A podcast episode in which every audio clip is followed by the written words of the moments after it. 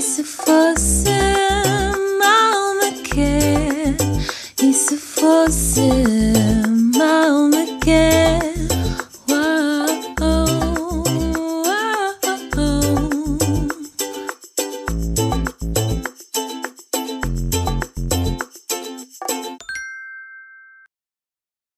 Bem-vindos a mais um episódio do Mal Me Quer. Como já sabem, eu sou a Raquel e estou aqui com a. Margarida. E não só, porque hoje nós temos uma convidada muito especial. Nós hoje estamos com a Teresa Valente. A Teresa é natural da Brantes, mas ela é muito internacional porque ela estudou no Reino Unido, tirou lá a licenciatura e o mestrado e trabalha atualmente na Caritas. Ou seja, ela é uma pessoa com um grande coração. Estou muito entusiasmada para falar eh, do tema deste episódio, que é a saúde mental. Mas antes de falarmos dessas coisas todas, vou passar só aqui à Teresa para que ela possa se apresentar um bocadinho. Olá e desde já obrigada pelo convite. Como a Raquel já disse, eu sou a Teresa, eu sou da Brantes, estive quatro anos lá fora no Reino Unido em que fiz, fiz a minha licenciatura em Psicologia e o meu mestrado em Conflito, Governação e Desenvolvimento Internacional. Estou muito ansiosa por falar para este tema de saúde mental, não só por ter estudado Psicologia e alguns trabalhos que tenha feito e também vamos falar, mas também que eu própria tive hum, problemas do foro psicológico e também um distúrbio alimentar, que veio também muito disso. Acho, e acho que é muito importante falarmos destes temas e cada vez mais para quebrar eh, os estereótipos cá na sociedade e acho que em Portugal ainda temos um longo caminho a percorrer. E, e acho que é isso a minha apresentação. Foi ótima, Teresa. Gostei muito. E, e e fizeste já uma boa ponte para começarmos. A Raquel tem aqui preparadas algumas perguntas. Não sei se Raquel, se queres começar por aí. Sim, uh, primeiro, muito obrigada, Teresa, por te apresentares e também por, por contares um bocadinho da tua história. Uh, é muito importante realmente partilharmos estas coisas e é como tu disses, para quebrarmos aqui o estigma. Por isso, a primeira pergunta que eu tinha para ti é assim muito genérica, mas eu gostaria de saber a tua opinião, que é o que é que é para ti saúde mental? Ui, começamos assim em grande. Eu acho que saúde mental é quando eu estou bem. Atenção, as minhas respostas não é só do que eu estudei, mas é muito da experiência que eu tive. Saúde mental é eu estar mentalmente, psicologicamente bem comigo mesma e também ter aqui um pouco de inteligência emocional, ou seja, saber lidar com as adversidades que tenho e fazer o melhor que eu posso para as resolver, sabendo que há coisas que eu não as consigo resolver, mas acho que muito saúde mental é que isto é, é o bem-estar psicológico e também a inteligência emocional. Tocaste aí num ponto muito importante que eu pessoalmente senti-me atacada porque eu tenho muita dificuldade em lidar com a minha frustração, especialmente com coisas que, que é difícil eu conseguir mudar. Há coisas que eu consigo mudar e outras que não, e também é um trabalho que eu também pessoalmente aprendi a fazer também em psicoterapia. E é uma skill, aqui é uma capacidade muito importante, mas que eu sinto que ainda muita gente não tem, que as pessoas não sabem ainda muito bem lidar com este stress, com a gestão de expectativas. E, e tu falaste aí de inteligência emocional, e eu acho que ainda é uma coisa que não é uma inteligência que é Sim. levada tão a sério como as outras. Não sei, Margarida, o que é que tu achas? Olha, eu acho que esta questão da inteligência emocional é muito importante e concordo, eu, não- eu acho que é desvalorizada porque eu acho que as pessoas ah, não pensam ah, na questão emocional quando pensam em inteligência. A utilização do conceito de inteligência está, está já automaticamente virado para outro tipo de conhecimento e de saberes. Então, mais cognitiva, mais intelectual, se calhar, e então depois acaba-se por desvalorizar os outros tipos de competências e as outras aptidões. E hum, a questão emocional é uma aptidão mesmo muito importante, porque vai, ge- vai gerir tudo na tua vida. E eu, eu achei muito engraçado teres mencionado, não, às vezes não teres essa capacidade para gerir com a tua frustração, mas eu, eu até acho que o primeiro passo é mesmo teres consciência de que não sabes lidar com isso, penso eu. Eu aí concordo totalmente contigo. Nós, para conseguirmos resolver o problema ou fazer algo para resolver, temos que saber primeiro, ok, eh, este é o problema. E nós aqui primeiro temos que saber que, que não a temos e que temos de desenvolver. Eu fiz terapia no Reino Unido quando estava, não digo curar, eu não gosto de dizer curar porque acho que nunca vou estar 100% curada. Tenho uma distúrbio. Mas a gerir, exatamente. Exato, é o que eu aprendi, é, é gerir porque há coisas em nós eh, que tu nunca vais conseguir mudar. Também aprendi isso na terapia, que é tu simplesmente tens de aprender a gerir, porque vai, não, simplesmente não se vai embora. Exatamente, e, e eu acho que não, meu não vai embora, mas lá está, com o, o meu psicólogo, que era fantástico, consegui uh, ter mecanismos para uh, saber compreender as minhas emoções e também saber que, ok, neste momento não estou tão bem, mas é uma fase, que isto vai passar e que vou voltar a ter fases destas, mas que eu também tenho todo o que preciso em mim para ultrapassar e, e desenvolver a inteligência emocional. E acho que estávamos aqui, a Margarida estava a falar de isto, a inteligência emocional está em todo lado. Uh, e é verdade, por exemplo, nós temos os, os líderes. Uh, os melhores líderes, e quando começam, muitas vezes não têm as capacidades, os hard skills, como dizem, têm a parte dos soft skills, a inteligência emocional, e depois são muito melhores líderes, Uh, e depois é que e aí depois começam a desenvolver as outras capacidades. Eu tenho pena que em Portugal ainda não, não se dê tanto, não haja tanto foco aqui na inteligência emocional e espero que mude, porque realmente é uma capacidade que eu acho que toda a gente, não sei se toda a gente devia ter, mas ao menos aprender algumas técnicas para a ter. E também não acho que, sinceramente, mesmo que as pessoas digam que estão todas bem, acho que ir ao psicólogo não faz mal a ninguém. Ah, sim, uh, toda a gente devia ir sou muito defensora que devia ser uma coisa realmente acessível a toda a gente, porque é, a terapia é uma ótima forma de conhecer-te a ti mesmo. Tu disseste a questão da cura, não é tanta cura, é mesmo conhecer-te a ti próprio os teus mecanismos, e até eu acho que é, para mim foi o abrir de olhos, porque tudo o que eu pensava que era negativo em mim, de eu tenho que parar de fazer isto, eu tenho de ver, viver a minha vida desta forma, tenho de sentir as, as emoções, quer dizer, desta maneira, e a minha psicóloga, a minha terapeuta disse-me, a forma como tu geres e como como tu uh, exageras ou racionalizas demasiado as coisas que sentes, é que é um problema. E eu, eu acho que é um mecanismo incrível. É como tu dizes, infelizmente em Portugal ainda, ainda é muito visto, uh, mal visto ires ao, ires ao psicólogo, ainda é visto como uma coisa de só pessoas com graves problemas familiares e traumas é que vão Exato. ao psicólogo. Este estigma aparece porque ainda há a ideia que só algumas, que só uma pequena proporção da, da sociedade é que deve ir ao psicólogo ou que tenha aqui algumas dificuldades nesta gestão de emoções, mas na verdade até que ponto é que isto não acontece com toda a gente? Toda a gente deveria saber gerir as suas emoções, toda a gente tem aqui algumas dificuldades, eh, mesmo que não chegue ao ponto patológico, tem aqui, tem aqui dificuldades de uh, gerir frustrações, de gerir expectativas, de gerir, de gerir outras coisas, porque nós vivemos sempre em conjunto com os outros e nós nunca sabemos o que é que os outros estão a pensar. Este estigma é porque associamos a uma certa percentagem, uma pequena percentagem da população, quando na verdade isto devia ser generalizado. E quando tu disseste, Raquel, a, a, a ida à terapia ou a ida ao psicólogo,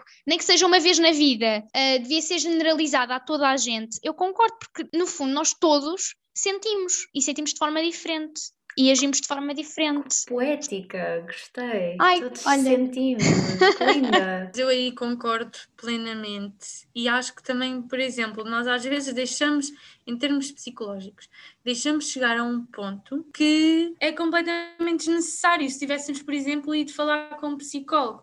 Porque não é a mesma coisa como dizemos, ah, eu vou falar com um amigo ou com uma amiga, não é o mesmo. Uh, um psicólogo está preparado para isto.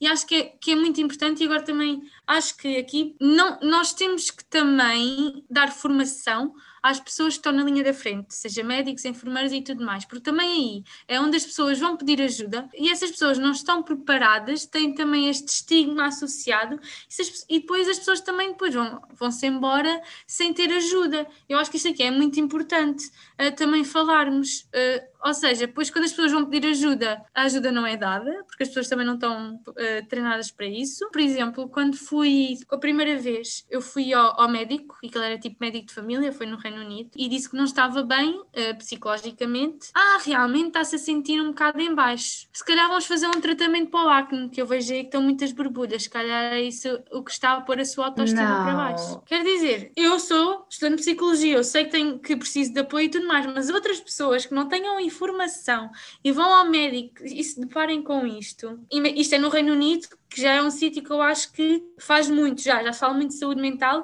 e eu depois, mais tarde, tive apoios fabulosos uh, na minha recuperação. Mas em Portugal uh, sabemos que também ainda está um bocado mais atrás que o Reino Unido, não é? Achei escandaloso o que te aconteceu. E obrigada por partilhares e por sentires que isto é um espaço seguro para o fazer. Achei esse, esse comentário de que devíamos também dar formações às pessoas que estão na linha da frente muito importante, porque eu, eu compreendo que o trabalho de um médico, o trabalho das pessoas que estão, ainda por cima com a pandemia, sobrecarregadas, mas às vezes o médico é aquela primeira pessoa que nós associamos associamos como contacto de ajuda. E lá está. É assim, eu já andei no psicólogo quando era mais nova também em Portugal. Mas é assim, para mim foi fácil. A minha mãe levou-me a um privado, a minha mãe podia pagar os 40 euros ou os 50 euros que era a consulta, não é? Mas há pessoas que não têm, não têm, a, não têm a mesma capacidade financeira que eu tinha. A única maneira que eles têm é o sistema de saúde e isso, isso para já está com falta de psicólogos. Uh, e depois também o sistema não, o sistema não funciona. Eu sei uma colega minha que teve à espera meses. E, e, é, e atenção, é, é, importante pensar que esses meses podem fazer toda a diferença. Não, completamente. Eu posso falar também da minha experiência. Fui ao médico de família, disse-lhe o que é que estava a sentir-me ele, ele ao início ficou, ah, é normal, adolescência, estás triste e tal, mas depois ficou, ok, vou-te mandar para o psiquiatra. Também é importante aqui referir que o psiquiatra e o psicólogo são, são dois profissionais de saúde que trabalham o mesmo problema, mas de formas diferentes, porque o psiquiatra não foca-se na doença e no controle sintomático e dos efeitos que isso tem no corpo e o psicólogo ajuda-nos a criar mecanismos para lidar. É importante referir isto que é muito diferente, mas Exatamente. na altura eu precisava do, do psiquiatra e de um psicólogo. Comecei o tratamento, a, a minha psiquiatra, entanto, fica grávida e supostamente era gravidez de risco, ou seja, teve de entrada baixa.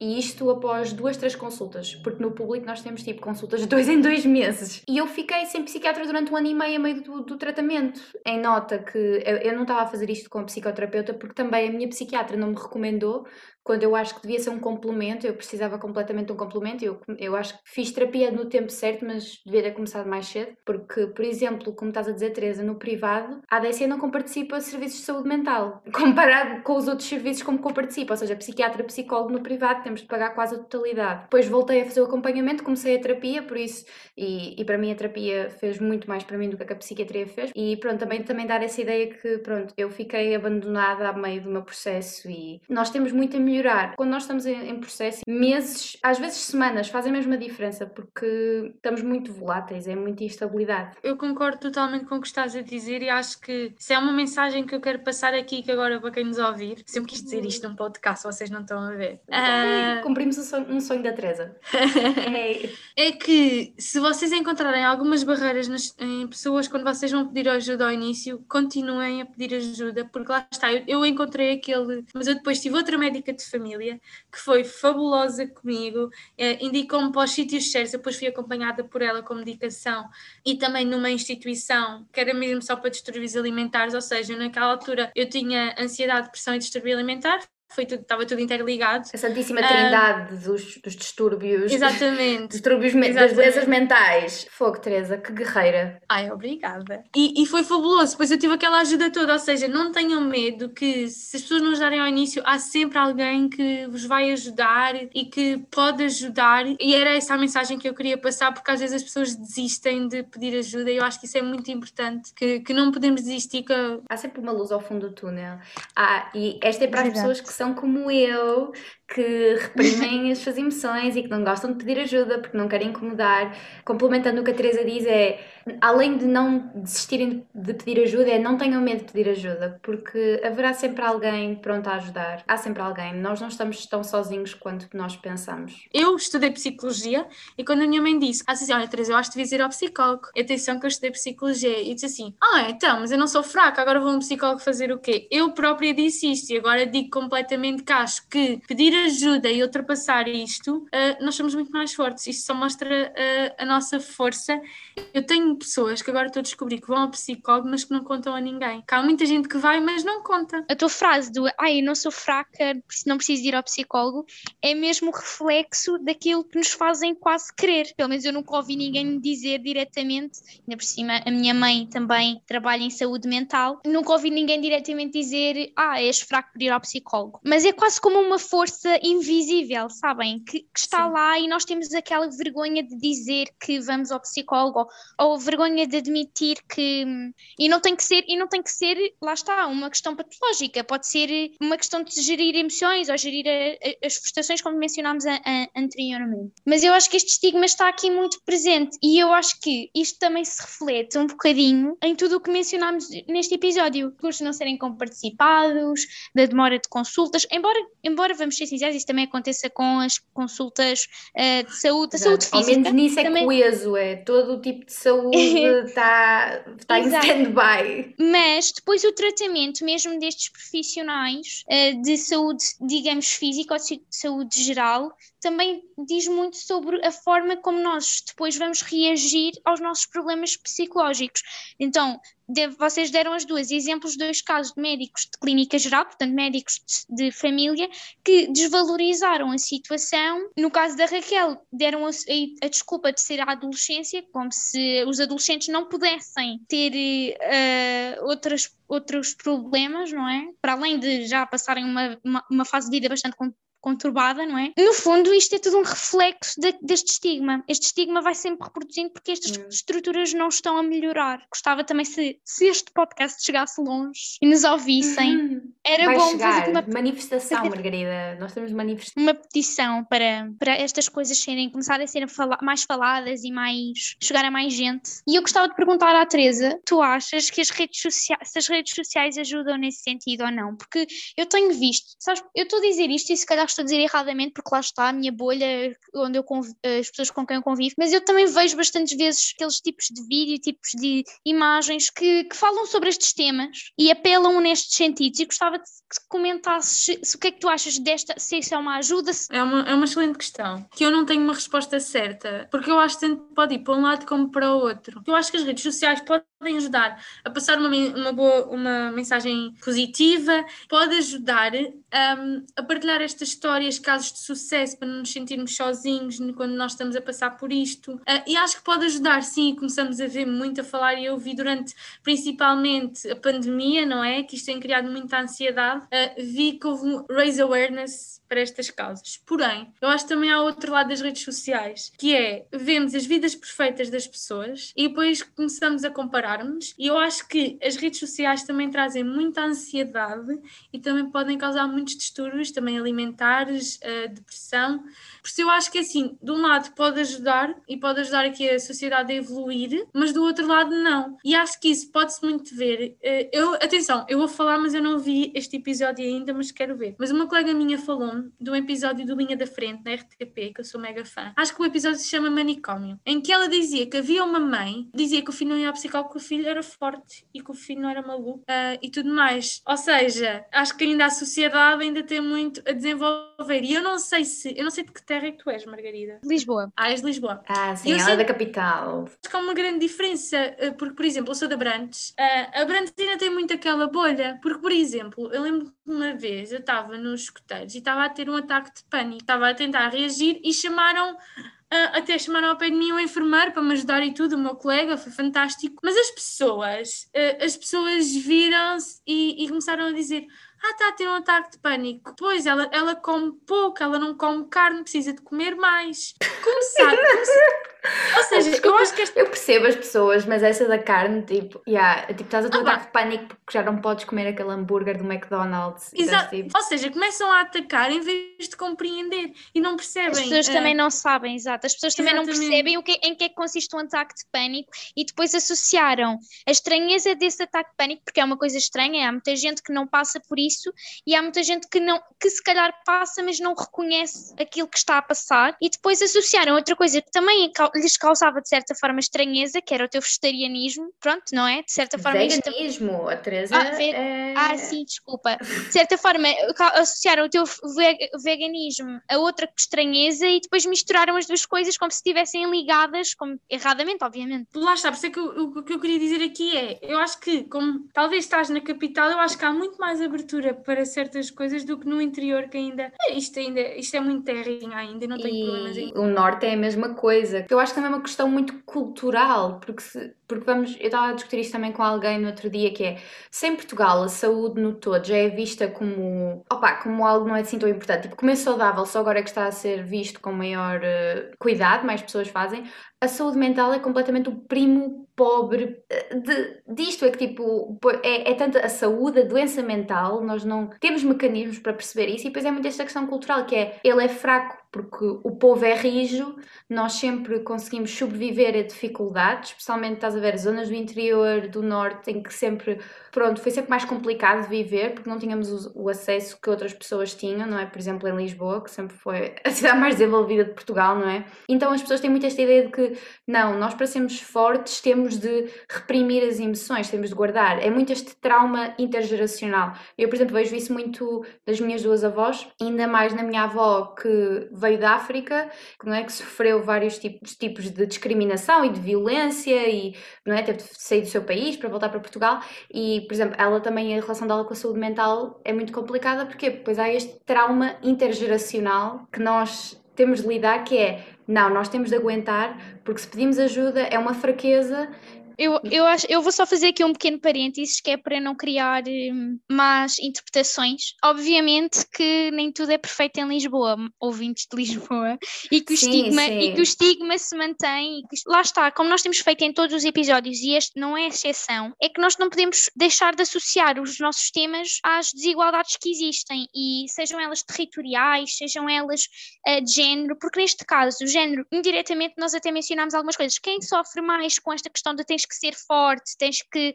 e que se calhar sofre mais estigma em relação ao psicólogo, ou relação às suas, às, às suas fraquezas e às suas frustrações, poderá também ser o género masculino. Ou seja, isto tudo para dizer que as desigualdades estão todas associadas e vão todas, de mão, vão todas de mão dada, e, e pronto, é muito isto. E, e também mencionaste as questões económicas, portanto, no fundo, o que nós estamos a tentar dizer é, obviamente, que não é tudo perfeito em Lisboa, mas é ter, em ter em consideração que há outras zonas que sofrem outros tipos de desigualdades e então todas as desigualdades importam, no fundo. É isto, era só esta pequena nota. Não fizeste bem, alfacinhas, não fiquem zangados comigo. Eu sei que vocês também têm os vossos problemas, eu também, eu também tenho.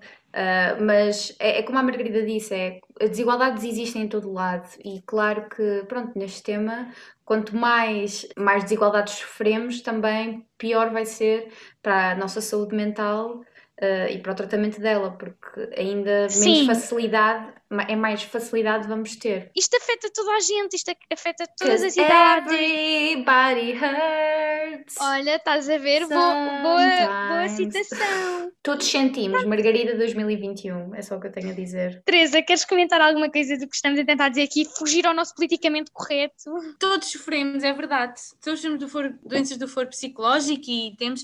Porém, eu acho que é importante, e vou levar aqui um tema que eu, a semana passada, estive noutro podcast e falei, que foi a masculinidade uh. tóxica. Sim, afeta todos, mas eu acho que, que devido àquela coisa de o homem tem que ser forte, o homem não é fraco, ou faz-te um homem, acho que é importante falarmos disso e que porque realmente afeta mais os homens.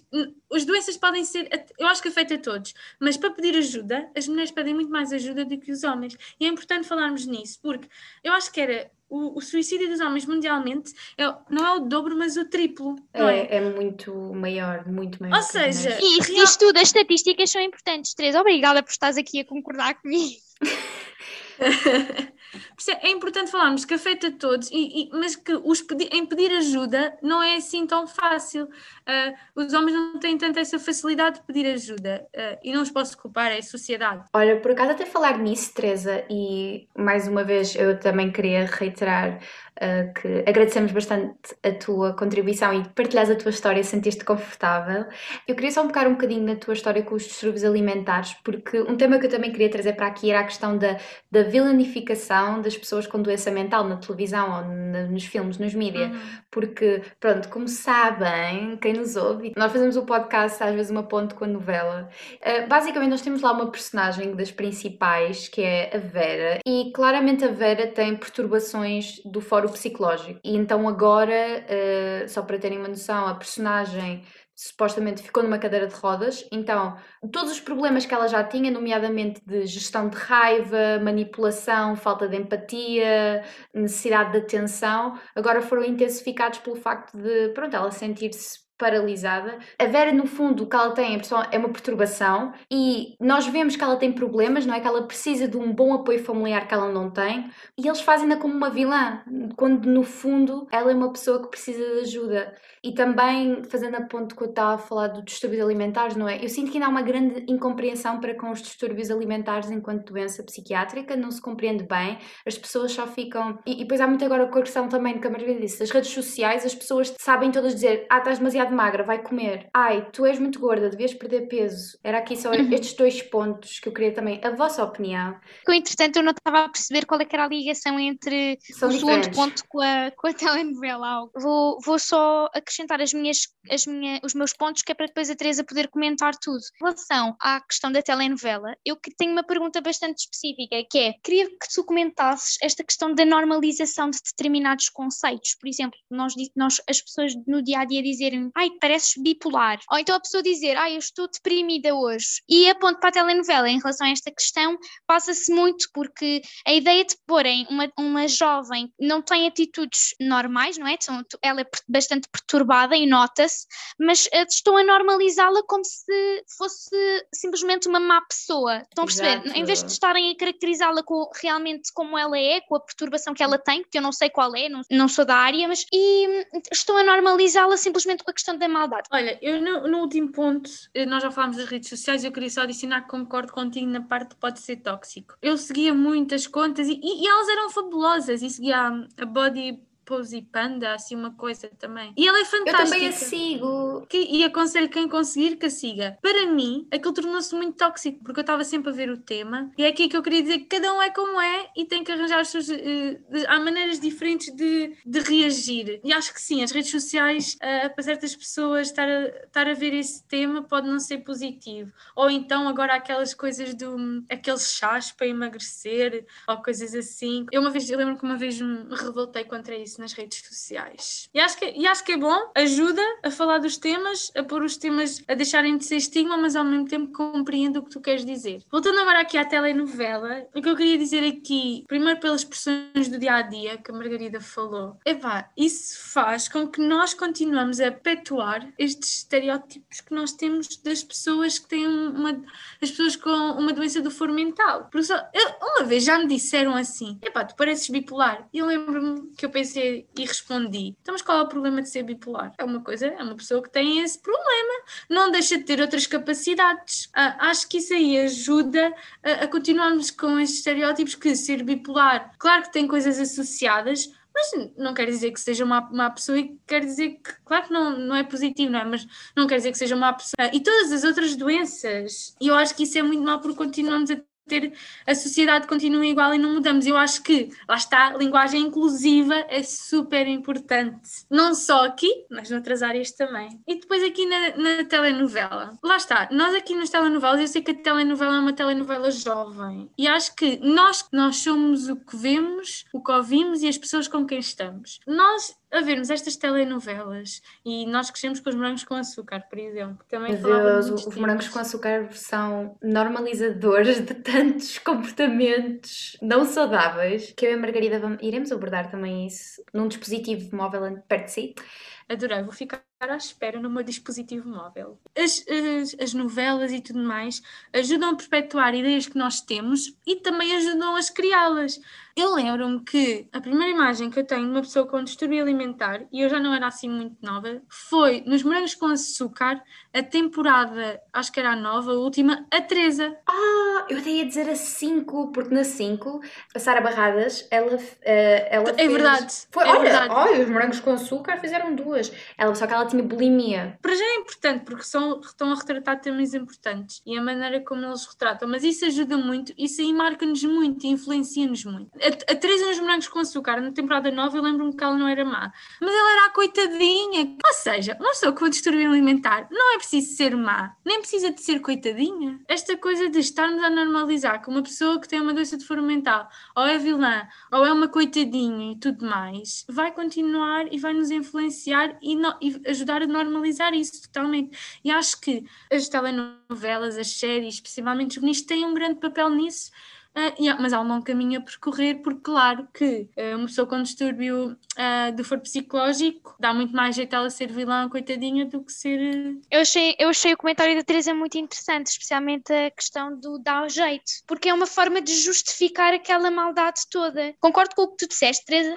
Parecia que tinha que ser a pessoa mais indefesa de toda daquela série, que tinha que ser a que tenha a perturbação e esta, e esta, esta condição. Mas, mas ao mesmo tempo era explícito, ou seja, nós conseguimos perceber qual a doença que a Teresa tinha, qual, qual perturbação que a Teresa tinha. No caso da Vera, nós não sabemos, só que nós claramente sabemos que aquilo não é normal, os comportamentos dela não são normais, mas nós, mas como ninguém nos diz nada, ninguém nos diz, nós não temos informação sobre que, que tipo de personalidade é que ela tem. Então os comportamentos da Vera vão, parece que são quase normalizados. É quase como esconder isto atrás da maldade, como se, isto, como se esta maldade toda fosse normal. Pois, exato, eu acho que e as, e as novelas e os guionistas e, e, produtores, não sei, eh, acho que precisam ter, começar a ter mais atenção a isto de, de falar da saúde mental, do impacto que pode ter então quando eles criam estas personagens. Eu acho que é importante terem personagens com problemas de foro psicológico que não sejam coitadinhas, que não, não sejam vilãs. Até pode ser, olha, eu estou à espera, plural, que façam uma personagem que seja a principal, guerreira e tudo mais, e depois tenham um, um problema do foro psicológico. Acho que ia ser. Fica o desafio. Que era muito importante também para quebrar este estigma. Se querem falar sobre isto ou se querem ter personagens com estas características, pelo menos que as façam de uma forma inclusiva e de uma forma bem explicada para não causar estas más interpretações, porque como tu disseste, esta telenovela tem um público muito jovem que depois vai ver estes, vai ver estes comportamentos e muitos destes comportamentos são tóxicos. Mas, nem, não, mas nem, não são explicados como sendo tóxicos, são explicados como sendo a maldade da, das personagens. Eu só ia fazer uma recomendação de uma série, tendo em conta o que a Margarida disse, que se chama My Mad Fat Diary e cuja personagem principal tem uma doença do for psicológica, ela tem um distúrbio alimentar, a Ray, e eu adorei essa série porque, porque é muito realista, porque ela, ela não conseguia comer em público, ela tinha de comer sozinha e comia imenso, não conseguia parar e depois normalmente vomitava e sentia-se mal, ainda por cima ela era gorda, então tinha todo este complexo com o corpo. E eu acho que é uma série muito boa a retratar doenças de foro psicológico porque mostra a realidade e como estas pessoas são normais. De forma inclusiva, mais inclusiva que a telenovela. Sim, oh meu Deus. Porque Também não é ela, difícil. É uma, ela não é uma coitadinha, tipo, ela teve esse problema, teve de ir para um hospital e cuidar-se, mas e tem de aprender a gerir, porque não é que ela esteja, como a Teresa diz, nunca se fica curado. O, o bichinho está sempre lá. Por acaso, uma questão me veio à cabeça agora quando tu mencionaste uh, o facto da rapariga não conseguir comer à frente das outras pessoas, que é um, muito também desmistificarmos aqui a ideia de que as pessoas, quando têm estas doenças de foro psicológico, estão a tentar chamar a atenção de que seja de que forma for. E fico um bocado triste de passar essa imagem na novela, seja na novela ou em qualquer série. É um dos argumentos também típicos aqui estigmatizantes Olha, se calhar eu gostava também de perguntar-te, Teresa, uhum. gostavas de... É que nós terminamos sempre os episódios com recomendações, penso eu. Então ah. gostava também, tendo em, tendo, em consideração que estudaste, que estudaste psicologia e, portanto, és mais informada que eu e que a Raquel, embora eu tenha gostado muito de teres dado uma dica muito pessoal aqui ao episódio, que conselhos é que gostavas de passar? Tenho, assim, sugestões de séries ou de livros devido a toda a minha parte pessoal, uh, eu não vejo séries nem filmes que relatem o tópico, que é, é, um trigger para mim, ok? Por isso eu não vou poder fazer sugestões nessa área, mesmo por isso. Uh, eu só queria dizer e passar a mensagem de que ir ao psicólogo ou à psicóloga não, não é ser fraco, acho que mostra muita força, a nossa força de queremos mudar, uh, ou de mudar ou de, de, melhorar a nossa situação e que se encontrarem obstáculos não desistam de pedir ajuda e não tenham medo da vossa de arranjarem pessoas que, sabem, de confiança e que seja assim network support. Eu falo por mim, uh, eu não estaria aqui agora viva se não tivesse uma grande amiga que no momento certo, quando eu ia cometer uma loucura, estava lá uh, e falou comigo e, e não tenham medo de,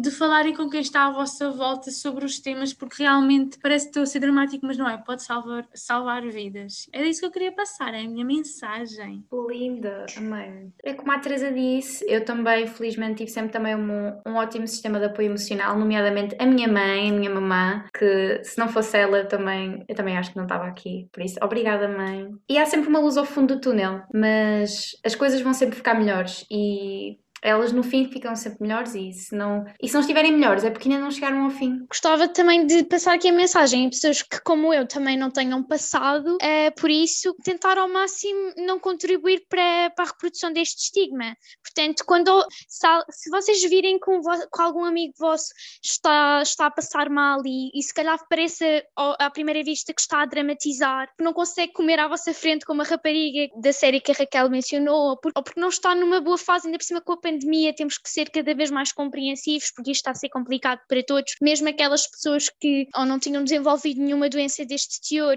acabaram por se calhar desenvolver, ou seja, ansiedade, seja outras, outras coisas. Não sei, eu acho que se calhar eh, apelar aqui um bocadinho à empatia e também um, ehm, dar a minha experiência pessoal, porque no meu caso eu acho que, acho que tenho ganho muito mais empatia, principalmente quando percebi que esta questão de ir ao psicólogo não é problema, não cada a Teresa usou esta expressão e eu acho que é muito importante, que é não somos maluquinhos por ir ao psicólogo e que não saber lidar com as nossas frustrações e precisar de mecanismos mecanismos externos para lidar com as nossas emoções e com as nossas experiências de vida uh, afetam toda, afeta toda a gente, mesmo pessoas que não tenham estes, este tipo de doenças. Portanto, por exemplo, no meu caso, eu vou ao psicólogo, mas não tenho, não sou diagnosticada com nenhuma destes, destas doenças ou destas patologias e não faz de mim mais ou menos do que, do que os outros. Portanto, acho que era mais apelar aqui a esta empatia. Não sei se querem acrescentar alguma coisa. Olha, eu, eu não podia ter falado melhor. Acho que esse ponto foi muito importante para mudar a sociedade. Acho que é muito importante também, se tiverem um amigo a passar por isto, fazer alguma pesquisa uh, e não bombardear pela pessoa. Por exemplo, eu tenho uma pessoa que uh, cada vez que me vê me pergunta pelo distúrbio alimentar, como é que ele está. Cansa, ok, quer se preocupar, mas é um trigger para mim, percebem? Eu não sou obrigada a informar ninguém sobre o distúrbio alimentar, ok? Informem-se, façam essa pesquisa por vocês próprios e, e podem mesmo perguntar: olha, uh, o que é que te ajuda? O que é que eu posso fazer para te ajudar? acho que é uma boa questão, porque depois não vamos estar aqui a criar triggers uh, nem nada mais. Era só isto que eu ia acrescentar. Não estão sempre a apontar que os vossos amigos têm um aspecto que eles não gostam fisicamente, também não façam com as doenças mentais. É. Perguntem, vocês fariam isso com alguém que sofre, por exemplo, de cancro, que está com uma doença, uma das piores doenças, não é? Tu dizes, ah, como é que vai? Como é que vai o teu tumor? Vocês não perguntariam isso, não é? Oh, como é que está a tua asma? Exato. Que, olha, vamos deixar aqui a dizer que se tiverem questões para nos mandarem mensagens, não sei se podem deixar o meu Instagram lá, mas se tiverem algumas Sim, questões tipo, vamos deixar. falar sobre o tema, Também, se uh, quiserem, estejam à vontade. Exato, mandar as vossas experiências por mensagem ou por e-mail, malmequerpodcast.gmail.com Eu e a Margarida. Ai, que fancy! Uh, Bem! Verdade. Tens de dar o nosso Instagram também. Malmequerpod pod, pessoal, sigam, porque o meu último meme teve um like da Kelly Bailey. Eu sou famosa. A Kelly sabe que o podcast existe. Ou isso, ou o, o, assistente que provavelmente controla o Instagram dela e que, pronto, viu a foto e achou engraçada. Mas, de qualquer das é formas. É igualmente bom. Partilhem as vossas sugestões, os vossos comentários e as vossas histórias, se quiserem. Por isso, este foi mais um episódio, mas para compensar, a falta que eu e a Margarida vos fizemos nestas duas últimas duas semanas. Esta é a parte 1 do, da nossa semana, semana mental. Eu e a Raquel vamos lançar dois episódios e este é o nosso primeiro, com, a, com uma perspectiva da Teresa, que... Eu não sou psicóloga, pessoal, é importante dizer isto, senão a ordem vem atrás de mim. Uh, ordem não... dos psicólogos, tipo, alguém disse que era psicólogo, mas não era? Ok, também é importante na mesma. E no próximo episódio, a nossa parte 2 uh, eh, será com uma ótica completamente diferente, com uma terapeuta ocupacional. Para vos darmos ainda mais dicas de como vos mantermos sãs e calmos nestas alturas tão complicadas, não é verdade? Eu só quero dar os parabéns a vocês por estarem a abordar este tema que é tão importante e falta tanto na sociedade. Eu fiquei tão contente quando vi o convite, porque acho que é mesmo importante e vocês estão a fazer um excelente trabalho, porque é através destes podcasts que podemos, dos podcasts, e já falámos das novelas também, mas é através deste, dos mídias que conseguimos fazer a diferença e vocês fazem parte deles. Oh, amei, Teresa, o meu coração. Bem, uh, então muito obrigada por nos terem ouvido. Esperamos que tenham gostado tanto quanto nós. Uh, fiquem atentos e já sabem, fiquem ligados. Whoa.